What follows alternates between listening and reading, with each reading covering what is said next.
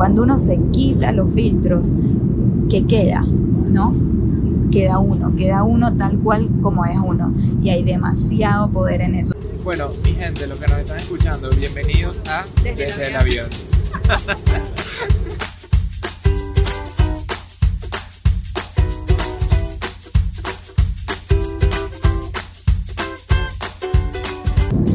Hola a todos, aquí está Hello Fears, bueno, Michelle Potter, Hello Fears, desde el avión con... Con Stram Hacks, hello. Bueno, volvimos a nuestro hábitat natural, ya dejamos nuestra casa atrás, ahora nos tenemos que calar el tipo de flema, el, tipo con flema que se me sentó al lado, así que si escuchan unos gargajos, no somos nosotros. Ya. No, en serio, en serio, si tienen unos gargajos. Qué gargajos, no son gargajos. ¿Qué son? Son excreciones mucales. que la- están en la garganta del tipo que se me sentó al lado porque no nos funcionó el hack del puesto del medio esta vez. El avión va lleno. Lo bueno es que traje los huevos inmunizados. Coño, ese es el hack de la vida. Ah, Gracias a, Ah, NutriWhite. sí, NutriWhite. No sé si nos escuchas en el podcast, pero esos huevos inmunizados curan toda vaina. Mágico, mágico para prevenir y curar gripes. Así que apenas aterricemos de una A tomarlo. con esos huevos inmunizados. Ya vamos a poner el link a los huevos inmunizados, porque si no nos lo No, van a no, no, preguntar. no, no, no, porque es que yo, eso creo que tienes que ser nutricionista para, para recetar eso. Ustedes contacten a Nutri. Ustedes averigüen por ahí cómo es el tema de los huevos inmunizados. Literalmente tomen nota, no se lo podemos prescribir nosotros porque no somos doctor, pero cura todas las gripes al instante y estamos bastante en shock con ese hack. Pero bueno, hoy vamos a hablar no de ese tema, hoy no venimos aquí a hablar de huevos inmunizados ni de flema, aunque pareciera. Eh, hoy vamos a hablar de, cuéntanos de qué amo. ¿Qué es esto? Tú eres tal. Mira, hoy vamos a hablar de algo que venimos hablando todo el tiempo, solamente que lo venimos haciendo pero no venimos hablando de eso, ¿no? Sí. Es la vulnerabilidad. No sé, es que la palabra ya se ha vuelto un poco como usada, ¿será? Yo, ¿O esta no? palabra vulnerabilidad se ha vuelto un poco, mm, sí, este, como trendy, ¿no? En los últimos años la puso de moda la doctora researcher Brené Brown.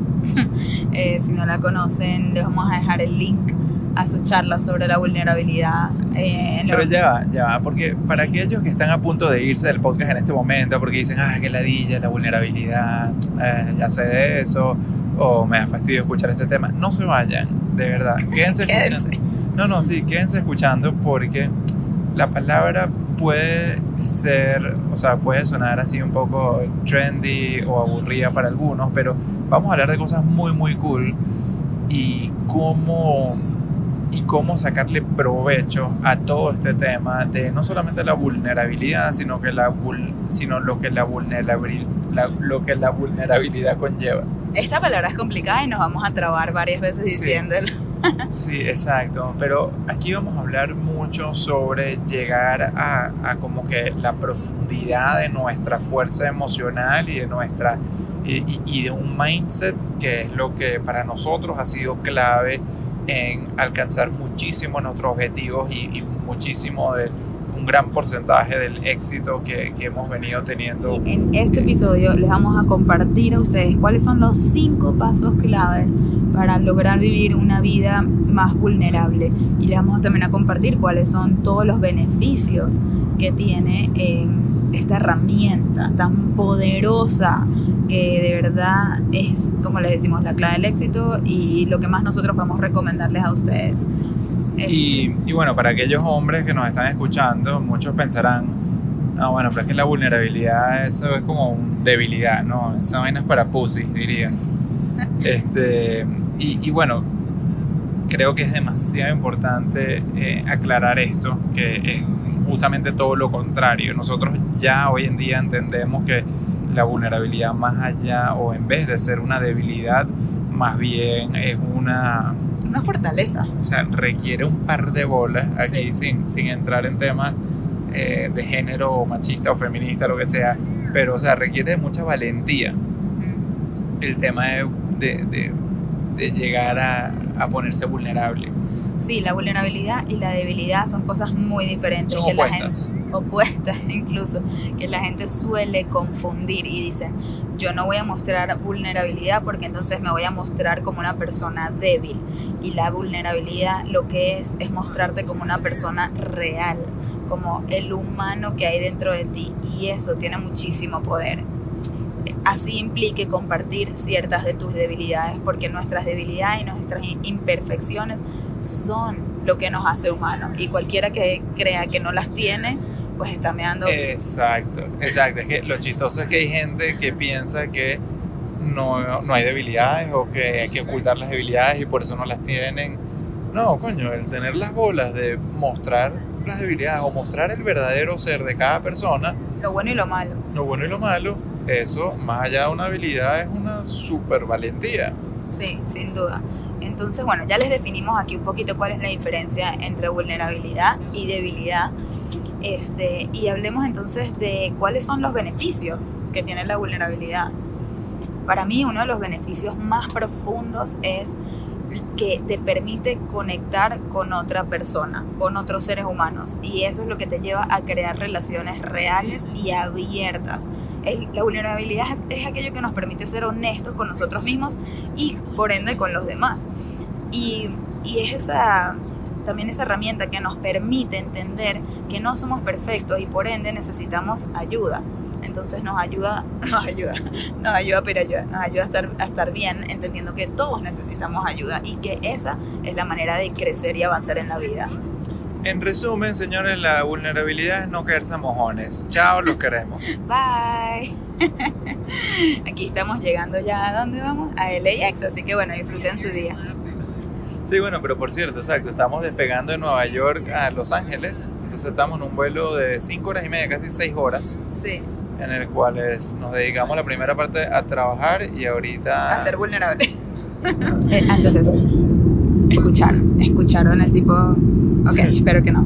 Este, em, lo más importante de la vulnerabilidad, a mi parecer, es que es eso que, como les estábamos diciendo antes, nos ayuda a aceptarnos a nosotros mismos como somos y dejar de luchar por ser quienes no somos o por ser, dejar de luchar por ser ese ideal que creemos que deberíamos ser. Sí, y eso me acuerda mucho justamente a una frase que leí anteayer del libro de Ray Dalio, Principles, Libro súper recomendado. También se lo vamos a dejar en las notas del episodio para que lo compren porque, wow. Es un libro que me recomendó mi alto pana Julio César Cañas y no puedo estar más agradecido porque es como una Biblia para operar en el mundo y tener éxito en lo personal y en lo y, en la parte profesional también. Pero bueno, eh, Ray habla en una parte, él dice, si algo se van a llevar de este libro, o sea, si él quisiera que se llevaran algo de este libro, es un libro como 700 páginas, es enorme. Y él dice, si hay una cosa que yo quisiera que se lleven de este libro, es que entiendan que la valentía que más necesitamos no es la de prevalecer sobre otros, sino la que nos lleve a ser quienes realmente somos, sin importar lo que, no, lo que otros quieran que seamos. Eh, hablando un poquito en temas de género, yo siento, no sé qué te parece a ti, pero a mí me parece que las mujeres, por lo general, somos más vulnerables que los hombres. Y también por eso, bueno, me da risa que al principio del episodio te referiste puntualmente a los hombres. Este, cuando este episodio no es que está hecho para los hombres en lo más mínimo. Cualquier persona que quiera aprender a ser un poco más vulnerable y utilizar esa herramienta a su favor. Eh, pero eh, hablando en serio de ¿Por género, ¿qué? ¿Por, por qué será eso? ¿Por qué será que las mujeres sí está bien que hablen de emociones y lloren y, y este, digan... sentimientos. Sí, se abran y tengan todo ese drama y los hombres es como que, brother, ¿y qué más? Nada, chilling aquí, weón. ¿Qué hiciste el fin de semana? Los culitos. Sí, los culitos, no, súper bien, weón. Y las mujeres todo lo contrario, somos muchos de entre nosotras contarnos hasta la eso, hasta el último detalle de nuestro, por ejemplo, de nuestro fin de semana, lo bueno, lo malo, cómo nos hirieron, quién nos hizo daño, quién, sabes, cómo nos sentimos, a, quién le tenemos rabia, como que, sabes, no sé, siento que estamos como más propensas o más, es más aceptado. ¿Qué será? ¿Sabes qué, qué, qué será que nosotros nos hizo desarrollar este escudo de no mostrar las realidades de la vida? No sé, yo puedo hablar de mi experiencia y tú puedes hablar de la tuya, porque es algo muy personal al final del día y sin duda el, género afecta, pero es la crianza después de todo. Por ejemplo, en mi caso, mi mamá es psicoanalista, como ya les he dicho por acá, entonces, desde chiquita mi mamá me hacía mucho que yo practique lo que es la introspección. Siempre estaba como que, Michelle, pero ¿qué sientes? ¿Y por qué crees que es? ¿Y qué te hace sentirte así? Y, y no sé, siempre me hacía ese tipo de preguntas como profundas que me hacían a mí ver hacia adentro y tener que hablar de temas que quizás para mucha gente son incómodos, pero para mí ya era normal dentro de mi casa.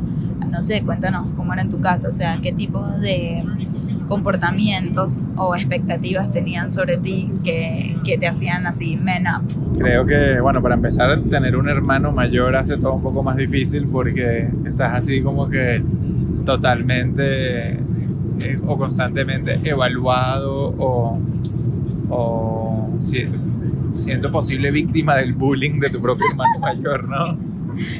Entonces, Pobre sí, entonces es como que ver, no sé, tienes que sacar tu escudo todo el tiempo. Ya va, no solo tu hermano, sino típico los amigos. Viene el clan de amigos a la casa a bulear al hermanito chiquito y tú también tienes que darte las del macho, así. No, sí, ni hablar de los panas hasta el, hasta el día de hoy. O sea, yo creo que la otra vez hablé de esto, que yo tengo mi equipo de béisbol de WhatsApp que, olvídate, ahí me revientan cada vez que muestro algo de vulnerabilidad en los podcasts o en los posts o en lo que sea. ¿Sabes que ahora que lo dices y tomando en cuenta que tu equipo de béisbol son la mayoría venezolanos, siento también que no es solamente de género, pero también de cultura, ¿verdad? Uy, sí, sí. Sí, la Hay cultura culturas- latinoamericana La cultura latinoamericana es más bully, ¿no? es más machista, pues. Y más machista, claro. Sí, el hombre tiene que ser macho. En mi caso, yo siento que yo descubrí la vulnerabilidad, o sea, aparte de que en mi casa era como normal, pero siento que descubrí que era una herramienta que yo podía utilizar a mi favor en el liceo. Imagínense esto, primer día de clases, en, ¿cómo se llama? En primer año,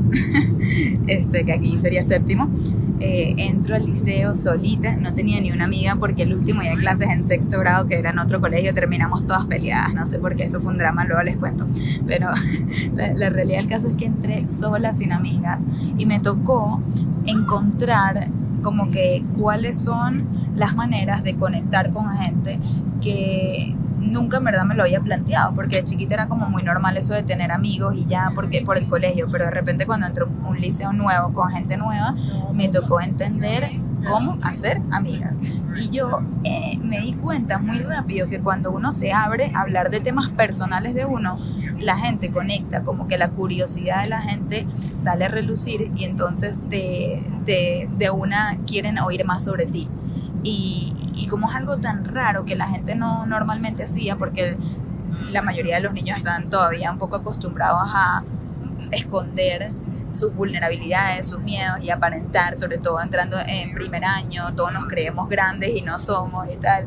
Y yo me atreví a contar cosas de mí más privadas, más personales, que definitivamente no, me, no eran todas buenas. También me atreví a contar sobre mis miedos, mis inseguridades. Y bueno, en ese momento me di cuenta que cuando uno es vulnerable y se abre, la vulnerabilidad es contagiosa. La gente también se abre. Entonces empecé a crear relaciones nuevas a través de este método y de esa manera logré hacer mis mejores amigas que todavía hoy en día seguimos siendo mejores amigas desde el liceo. Y después, más adelante, una vez más me di cuenta del poder de la vulnerabilidad cuando saqué el proyecto de los 100 días, porque me di cuenta que mostrar mis miedos no era algo común. Yo toda mi vida crecí con miedos y como crecí siendo muy vulnerable aceptando como que mis imperfecciones y mostrándolas sin ningún tipo de problema, ¿no? Desde chiquita, cuando llega la hora de hacer el proyecto yo empiezo a mostrar mis miedos y ni siquiera me di cuenta que estoy siendo valiente al mostrar mis miedos.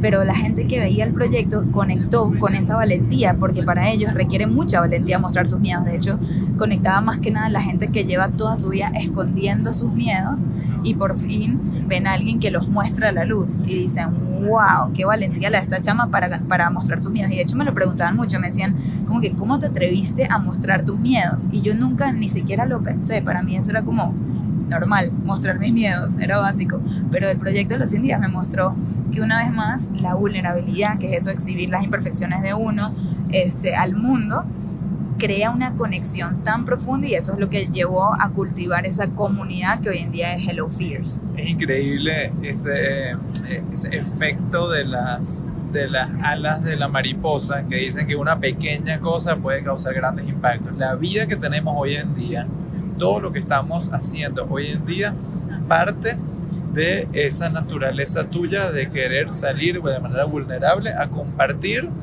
tus miedos, con tus muecas, con tus expresiones, con tu, toda, toda tu realidad, tu, tu más real tú, poner en video por lo que estabas pasando en ese proyecto que hiciste hace ya unos años y que hoy todavía sigue siendo fundación de lo que estamos haciendo en nuestro día a día y lo que nos da de comer y lo que nos ha permitido tener tremenda vida hoy en día por poder eh, sacarle el provecho y profundizar y poder eh, expandir todas estas todos estos como pensamientos y análisis y reflexiones y contenido de valor que hay detrás de, de, todo este tema de miedos, de vulnerabilidad, de crecimiento personal. Pero sí, todo partía de, de esa decisión de querer ser tú sin máscara.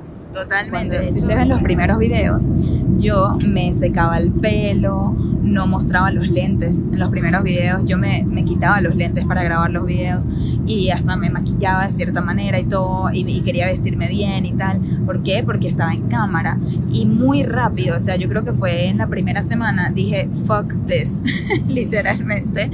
Voy a dejarme la huevonada, porque si ya yo estoy aquí siendo vulnerable y mostrando mis miedos, me voy a mostrar a mí misma sin filtro. Entonces empecé a usar mis lentes en cámara, ya no me secaba el pelo, de hecho tenía el pelo horrible todos los días, si ven los videos, me vestía todos los días igual y no me importaba, porque decidí mostrar quién soy yo, realmente. Y entonces lo que aprendí es que la vulnerabilidad... Ah, otra vez, la vulnerabilidad es lo opuesto a los filtros. Cuando uno se quita los filtros, ¿qué queda? ¿No? Queda uno, queda uno tal cual como es uno. Y hay demasiado poder en eso, sobre todo en el mundo filtrado que vivimos hoy en día, donde tanta gente se exhibe a través de los filtros de la perfección de la sociedad. Muestran solamente los momentos cuando sus bebés sonríen, por ejemplo. Muestran cuando, el, ¿sabes? cuando metes la barriga, muestras solo tus ángulos buenos, muestras cuando te quieres con tu esposo, pero no muestras cuando peleas. Y todo esta, este filtro de perfección que hay hoy en día es lo que nos está haciendo valorar tanto la vulnerabilidad y por eso estamos tan contentos de ser parte de esta nueva onda de, de exhibir lo que realmente somos a través del podcast, a través de nuestro post y es lo que la gente que nos oye realmente valora. Y este entonces, este consejo que les voy a dar ahorita va para todos aquellos que crean contenido o que quieren empezar a crear contenido. Si ustedes quieren realmente conectar con una audiencia y quieren ser escuchados, tienen que atreverse a ser vulnerables en las redes. Pero muy importante, la idea no es simplemente ser vulnerable por ser vulnerable, la idea es añadir valor a través de la vulnerabilidad. O sea, yo no les estoy pidiendo que simplemente digan, estoy triste, estoy deprimida, me pasó esto, ¿sabes? No, si van a hacer eso, tiene que tener cierto valor como conclusión de cualquier pieza de contenido que van a poner. Por ejemplo, una pieza que a mí me encantó demasiado es de Stephanie, la de Therapy and Tango.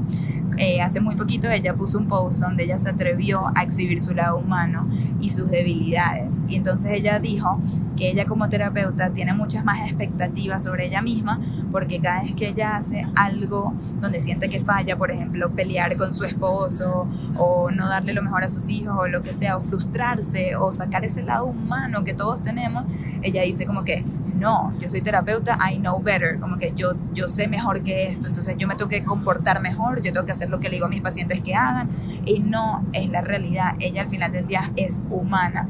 Entonces al abrirse de esta manera nos está dando a todos nosotros muchísimo valor porque nos está dejando ver que atrás de todos esos terapeutas que vemos o gente que podemos percibir como que tienen todo bajo control, realmente no lo tienen y en el fondo son humanos y eso nos hace sentir bien a todos nosotros. También, por ejemplo, post que yo he puesto. Les voy a dar el ejemplo del Día de las Madres. Fácilmente, este año en el Día de las Madres, yo puedo haber puesto una foto de mi mamá y decir todas las razones de por qué quiero tanto a mi mamá y que aprendí de ella y por qué ella es mi héroe. Pero, ¿qué dije yo el Día de las Madres? Dije, puse un post que decía, ah. otro Día de las Madres más donde yo siento que no pertenezco. ¿Por qué? Porque esa es la realidad de cómo a mí me hace sentir ese día. Y después digo, ¿por qué no me siento así? Porque yo elegí no sentirme así porque yo fui la que elegí no tener hijos en este Día de las Madres. Entonces hago un llamado a todas aquellas mujeres que decidieron trabajar un poco más en ellas o en sus carreras o en sus vidas personales antes de ser madre y de esa manera también le doy valor, no solamente me victimizo. Eh, bueno, y por último me parece súper valioso que en estos podcasts yo siento que tú, Amen, eres el que más vulnerable te has puesto y la mayoría de los comentarios que recibimos de la gente por mensaje privado es me identifico con nada. Casi todo el mundo dice eso. Y últimamente me está saliendo más natural todos estos temas porque me está sabiendo más a mierda. Sí, y porque, o sea, me está haciendo más a mierda un poco el escudo ese que uno estaba acostumbrado a tener. Creo que me he cansado de cargar escudo. Y creo que también algo que va con mi personalidad es que no me gusta lo falso. Como que detesto detesto ser alguien que no soy, ser, mostrar alguna falsedad, o sea, como que no me nace, no me nace ser así.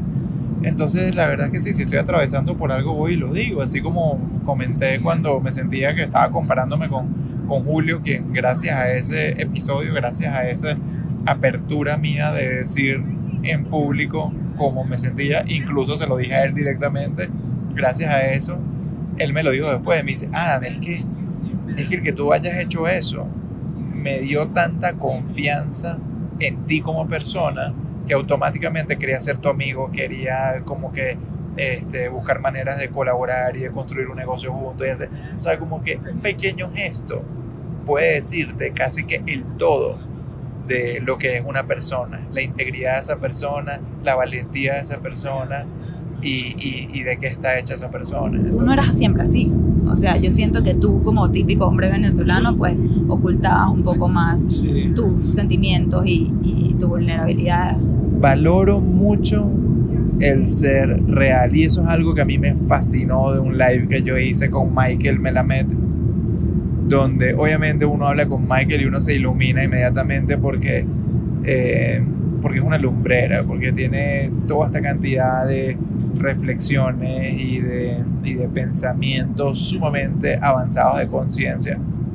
Entonces yo aproveché ese, e, ese, ese, live para tratar de sacar lo mejor de Michael y tratar de alimentarme a mí y a toda la gente que nos estaba viendo en ese momento de toda su sabiduría. Pero al final dije, Michael, si pudieras dejar un legado en este mundo, ¿qué quisieras dejar? Me encantó esa pregunta que hiciste wow, después no sabía si sentirme bien o mal con esa pregunta, porque creo que como que lo puse mucho ahí on the spot, ¿no? Hasta me asusté y dije, shit, creo que, creo que de alguna manera como que ataqué demasiado duro a Michael aquí, como que, o sea, si quisiera dar un legado, ¿cuál sería? Pero a mí me encantó lo que él te respondió. Pero claro, alguien del calibre de Michael solamente puede responder a una pregunta tan dura con una respuesta aún más contundente. Y el legado de Michael que él me dijo que él le gustaría dejar es que él quisiera poderle decir a la gente, poder dejar en la gente la importancia de que sean de verdad. Básicamente él dijo, mi legado es que la gente sea de verdad.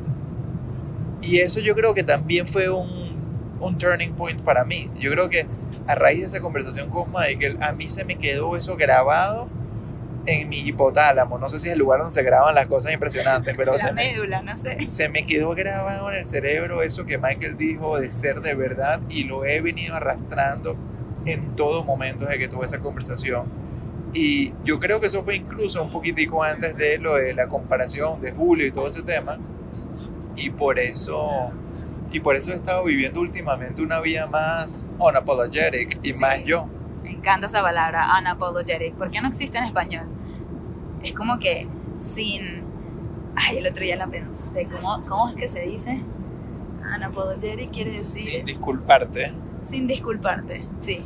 Sin culpas también, vivir sin culpas. Sí. Con tal de que no le estés haciendo daño a nadie ¿Por qué no? Hay gente que vive disculpándose. Sí, no, no, no, demasiado. Bueno, entonces ahorita vamos a decirles cuáles son esos cinco pasos que nosotros hemos sentido que pueden ayudar a cualquier persona a ser un poco más vulnerables. El primer paso es muy importante y requiere demasiada valentía. Obviamente, sincérate contigo mismo. Es eso de que no nos caigamos mojones. Tal cual, sincérate contigo mismo, porque la gente engañada no logra la vulnerabilidad. Si tú te engañas a ti mismo, una vaina es engañar al, prójimo, pero la otra es engañarte a ti mismo. Y a mí eso me parece lo más triste del mundo. Entonces les, de verdad los quiero retar a que se sinceren una y otra vez con ustedes mismos. Tengan estas conversaciones con ustedes sin victimizarse. Me gustaría que puedan lograr a ustedes mismos, ¿ok? Si lo quieren escribir en un diario, perfecto, si no en su propia mente, pero admitir tus propias fallas, las cosas que te molestan de ti misma o de ti mismo, que quisieras mejorar de ti, por qué te sientes como te sientes, qué te frustra, a quién admiras, a quién envidias y por qué. Y por ejemplo, esto es algo que si no lo logras hacer contigo misma, mi recomendación es ir a terapia, porque un terapeuta te va a sacar estas preguntas sumamente incómodas, pero tan importantes que las tengas presentes y que, que estés listo cada vez que tengas uno de estos pensamientos, en vez de ignorarlo o opacarlo o ponerle un filtro o una excusa, logres identificarlo y hacerte la pregunta, ese ejercicio mental. ¿Por qué? ¿Por qué me siento así? Y tener esa conversación. Y no solamente lo de terapia, de hecho el paso dos es tener la valentía de conversar esto con las personas de confianza que uno tenga, o sea, con tu pareja, con tu mamá, con tu hermano, con tu papá, con tu perro. Pero no sé si el perro te da mucha Claro que sí, el perro escucha también las plantas. También. Yo le hablo a mi cactus, bueno, se murió. Pero, Imagínate la vaina que le habrás dicho al Kai. coño, darks. Pero definitivamente hablarlo con una persona de confianza es el paso número dos. No te lo quedes dentro de ti. Ten la valentía de expresarlo y, y ver qué tiene la otra persona que decir. Y una vez más se lo repito, sin victimizarse, sino más bien buscando reflexión, buscando posibles soluciones. ¿Sabes qué? Eh, ahorita, justamente esta semana, que tuve a mi papá visitándome en Nueva York, eh, esto es algo que me recordó mucho a eso, porque algo que hice muy distinto en este viaje con mi papá, que creo que nunca había hecho en mi vida, porque yo con toda honestidad con mi papá, realmente, o sea, siempre he tenido muchísimo cariño, siempre había buena comunicación, sí, seguro, pero yo creo que siempre nos habíamos quedado en temas un poco más Superficiales. superficiales o digamos temas menos vulnerables. Es decir, sea, conversamos del béisbol, comenzamos, conversamos de eh, noticias, de geopolítica, de carros, de Viajes. cosas, viajes, conversamos de todas esas cosas, pero por alguna razón yo con mi papá nunca había, tenido, llega- nunca había llegado a tener estos temas profundos. Y yo decidí en este viaje que él vino a Nueva York a visitarnos, eh, decidí ser muy intencional en tratar de ver qué pasaría si empezamos a hablar con más eh, profundidad, o sea, como que si empezáramos a hablar con, con más fondo, con más honestidad, con más eh, reflexión. ¿Y ¿Qué o sea, tipo de temas, por ejemplo, si quieres compartir? Entonces, entonces, bueno, por ejemplo, fuimos al estadio, ¿no? Eh, fuimos al estadio de los Mets a ver un juego. Bueno, nosotros, obviamente, los dos nos encanta el béisbol y es una actividad que siempre nos ha gustado hacer. Pero yo decidí, hoy, ustedes sabrán que un, un juego de béisbol, ¿sabes? Es larguísimo, interminable y para muchos es insoportable y muy ladilla.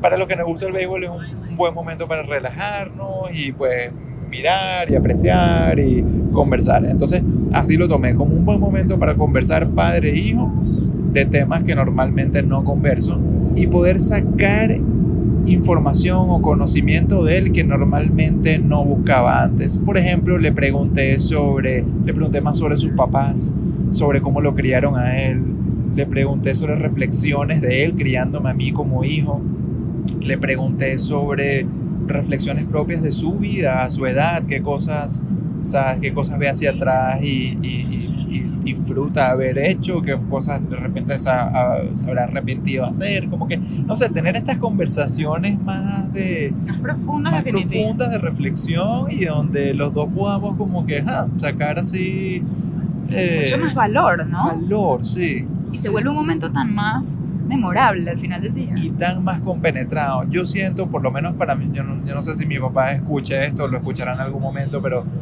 yo siento que para mí ese viaje fue muy especial por haber conectado a esos niveles, por haber conectado más allá de el juego de béisbol, más allá de la de, de- de- de las comidas, de las guerras que ocurren en el mundo, de los carros, o sea, por haber llegado a temas más, más únicos también de nosotros mismos, ¿no? Más temas de, no- eh, de nosotros de verdad. porque sí, el tema del béisbol es un tema que cualquier persona puede hablar de eso, el tema de los carros también cualquier persona puede hablar de eso, pero el tema de quién somos nosotros de verdad, que, que eh, ¿sabes? Este, nuestras propias circunstancias de vida, nuestros aprendizajes, son cosas que solamente uno puede hablar. Creo que por toda la vida recordaré este viaje que tuve con él por esa capacidad de compenetrar más allá de lo superficial. Y creo que ah, eso, no sé, me ha, hecho entender que todo en la vida debería ser así. Todo en la vida deberíamos tratar de ir más hacia, hacia nuestro verdadero ser, llegar con profundidad a, a reflexionar, a aprender y a buscar ser mejores, pero ser quienes ya somos. Me encanta. Y esto nos lleva al paso número 3 y es algo que aprendimos súper reciente en ese, en ese encuentro que tuvimos ahorita en Nueva York con nuestra nueva amiga Gabriela Ropero. Les voy a dejar su cuenta también en, en las notas del episodio porque está súper chévere. Gaby eh, nos enseñó algo súper cool, la verdad que no lo habíamos pensado, y es cómo utilizar la rabia a tu favor. En este momento este podcast obviamente no es de rabia, pero sí es de vulnerabilidad y, y la vulnerabilidad nos lleva mucho a encontrarnos con sentimientos que nos ponen incómodos, porque no estamos hablando aquí de qué te hace feliz, qué te apasiona, sino más bien qué te duele, qué te molesta, qué te frustra. Entonces ella dice que uno debería utilizar esos sentimientos a favor de uno, en vez de ignorarlos o opacarlos con otras cosas, ¿verdad? O excusas o lo que sea, en vez de tragárnoslos. Porque mejor no los sentimos y actuamos al respecto? Podemos crear contenido interesante que conecte con muchísima gente, que la gente pueda relacionarse, podemos crear productos que respondan a nuestras arrecheras, por ejemplo. Utilizar la rabia para bien, para solucionar un problema, para crear, para hacer algo al respecto. Pero yo creo que es importante, primero que nada, permitirnos sentir esa rabia es importante, primero que nada, entender que la emoción está ahí para que entonces le saques el provecho, te apalanques de esa rabia para entonces crear, para entonces solucionar, para hacer algo al respecto. Porque muchas veces cuando ocultamos esas emociones que tenemos profundas, también nos estamos perdiendo de lo que ellas traen. Esto nos lleva al paso número cuatro y este para mí es el que más valentía requiere y es quítate los filtros ante el mundo. Ya te los quitaste contigo mismo, ¿verdad? Ya te sinceraste contigo mismo. Después este, lograste abrirte con una persona de confianza o un círculo de personas de confianza y ahorita es el momento más importante porque es cuando te vas a atrever a mostrarle al mundo quién eres tú. Así como Adam se atreve a hablar de sus cosas más personales en este podcast, quiero que pienses cuál es tu manera de expresar.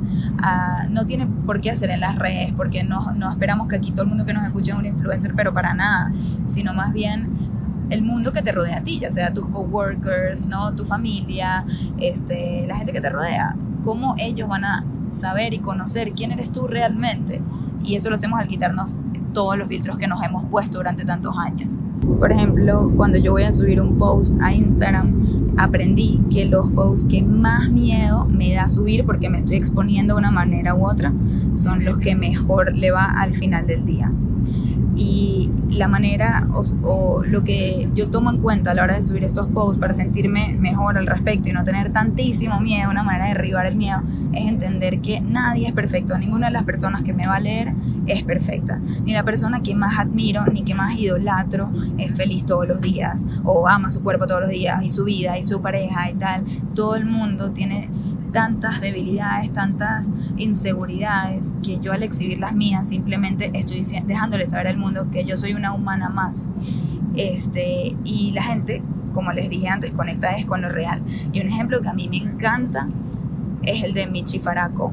No sé si ustedes han visto el story que puso mi amiga Michi hace unos meses, creo que fue en octubre del año pasado. Michi es una persona que se me acercó un día a decirme que, bueno, que quería trabajar conmigo, con Hello Fears, empezamos a trabajar juntas y a los pocos días me admite una cosa que yo no me esperaba.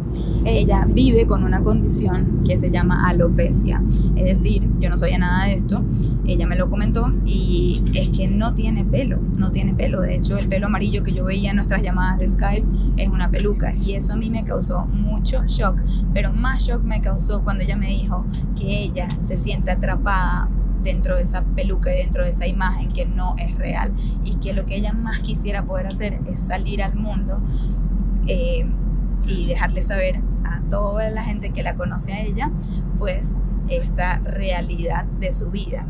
Entonces ella vino a mí para inspirarse y juntas como que tuvimos un brainstorming de cómo puede hacer esto, también la ayudé un poco a cultivar un poquito más esa confianza dentro de ella misma, pero mi primera pregunta, mi primera pregunta que yo le hice a ella cuando ella me dijo lo que ella quería lograr, que era dejarle saber al mundo la realidad, yo le pregunté, Michi, ¿cómo te sientes tú en tu casa cuando no tienes puesta la peluca? Y me dice, me siento increíble. Y le dije, eso es todo lo que yo necesito saber para ayudarte a tomar el paso. Porque si tú en tu propia casa, en tu espejo, tú te ves y te ves bella a ti misma y tú te sientes bien con quien tú eres, entonces no hay por qué ocultarlo del mundo. Entonces todo comienza por ahí, con cómo se siente uno internamente. Y, y, nada, al final Michi hizo unos stories que puso en su Instagram para comunicarle esto a la gente que la sigue, que es simplemente su familia, sus amigos y sus coworkers. Bueno, o sea, la gente que la conoce. Ella puso un story donde poquito a poquito se va quitando la peluca y hace el gran reveal, ¿no? Donde le deja saber a la gente que realmente esto que ella lleva en su cabeza es una peluca, que no es su pelo de verdad, y que ella tiene esta condición que se llama alopecia y que está orgullosa, está orgullosa de ella misma y de poder hacer esto. Y de hecho, si la buscan en Instagram, que voy a dejar su link, no sé si lo tiene privado, abierto, pero van a ver que este, está siempre con uno de sus pañuelos hermosos que usa y es como a ella más le gusta mostrarse ante el mundo. A mí me parece eso increíble. Sí, a mí, a mí Michi me parece un ejemplo espectacular de valentía y de, y de eso, de mostrar quién... De autenticidad. De valentía y autenticidad, justamente, de mostrar quién ella verdaderamente es. Yo, yo creo que una de las buenas lecciones que me enseñó Michi con, con eso que ella hizo de, de mostrarse así tan auténtica y de algo por lo cual muchísima gente eh, obviamente se escuda y muchísima gente trata de ocultar eso. Por, bueno, ella lo ocultó por, por 30 lo, años. Correcto, ella lo ocultó casi que toda la vida.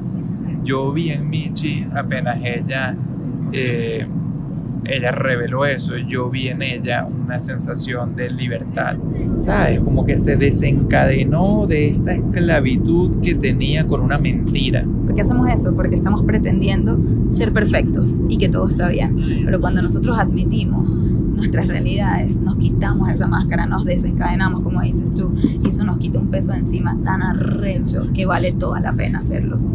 Y yo creo que por eso yo hoy en día soy un poco más así, más, más proponente del mostrar quién, es, quién uno es, y es porque, como creo que ya lo había mencionado en otros episodios, mi valor número uno es la libertad. Y la libertad en todas sus expresiones, principalmente la libertad de nuestras propias esposas, iba a sonar raro, bueno, eres tú, pero la libertad de esas propias cadenas que nos ponemos nosotros mismos por miedo a el que dirán, por miedo a no mostrarnos perfectos, por, sí, por miedo a mostrar esas debilidades. Sí, miedo a no pertenecer, a ser diferentes. Y esto nos lleva al punto número 5, que ya es el último paso, y es hacer de esto un hábito, practicar la vulnerabilidad. Cada vez que algo te moleste dentro de ti, no lo ignores, ¿sabes? no lo disfraces, sino más bien préstale atención.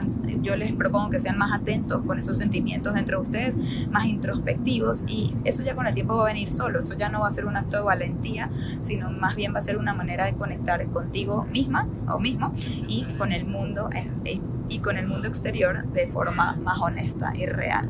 Y yo creo que más allá de verlo como hábitos, yo quisiera ver esto como un estilo de vida, por lo menos es así como yo lo he asumido. He asumido que mi estilo de vida es ser yo, gracias a Michael, gracias a, a, a Michi, gracias a todas las cosas que, que, he venido aprendiendo y absorbiendo.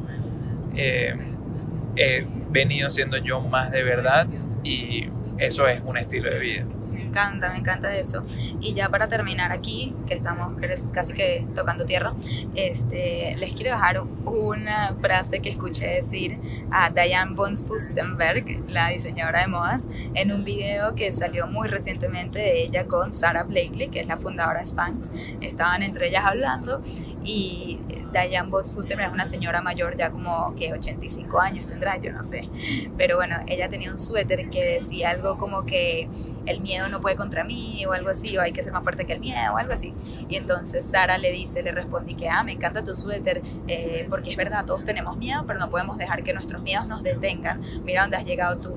Y ella se queda pensando y le responde, Sara, solamente los perdedores no se sienten como perdedores.